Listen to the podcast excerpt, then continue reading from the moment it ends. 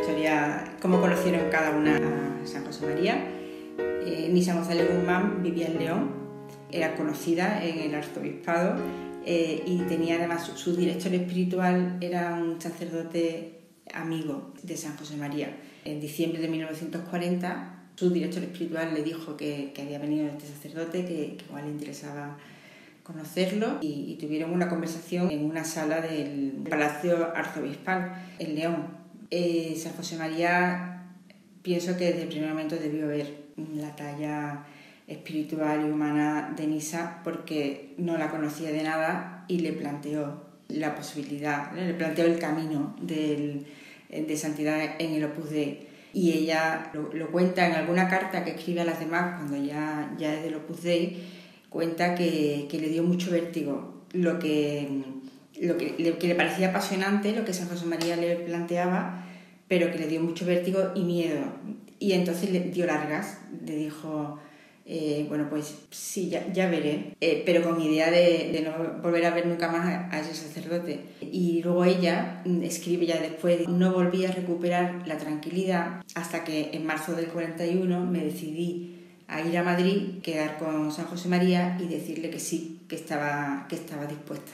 Entonces, pues le había dejado tan marcada esa conversación que, no, pudo deshacerse de, esa idea y estuvo desde diciembre hasta marzo dándole vuelta hasta que finalmente se, decidió y habló con San José María y San José María obviamente desde el primer momento la admitió en el Opus Dei porque veía que, pues, que era una persona que, que tenía una clara vocación al, al Opus Dei. Encarnita eh, es un caso diferente. Encarnita conoce al Opus Dei por curiosidad. Había leído Camino, que era un libro de espiritualidad conocido, y entonces le dijeron que el autor de ese libro iba a predicar un curso de retiro en Valencia para las jóvenes de Acción Católica. Y entonces ella dijo, ah, pues voy a ir a ver qué tal es. Pero le movía la curiosidad. Y fue en ese curso de retiro donde se sintió totalmente tocada mm, por el amor de Dios a través de la predicación de, de San José María. También hay esa misma reacción ¿no? de vértigo, de miedo ante lo que el panorama que se le plantea. Ella cuenta cómo conforme iba pasando el curso de retiro eh, fue pasando del primer banco al último por, porque quería como alejar de sí esa, esa realidad hasta que ya también en los últimos días se, se decide y habla con San José María y, y, ya de ahí saca esa determinación.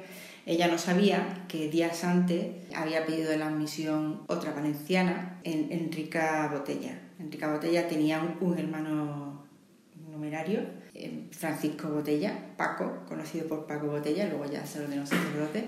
Su hermano fue quien le, le planteó la vocación al Opus en diciembre del 40 porque ella había estado ayudando, ya había una residencia de chicos en, en Valencia, ella había estado ayudando y, y, su hermano le habló del Opus Dei y le planteó ser del Opus Dei y ella le dijo que, que no, que le tenía mucho cariño a su hermano, que los chicos le caían estupendamente, pero que ella se quería casar, quería tener una familia y, y que se olvidara del, del, asunto. Y ya está, ella siguió ayudando en la residencia y eh, a finales de abril San José María llegó a Valencia porque iba a predicar el curso de retiro en el que Encarnitar lo, lo conocería.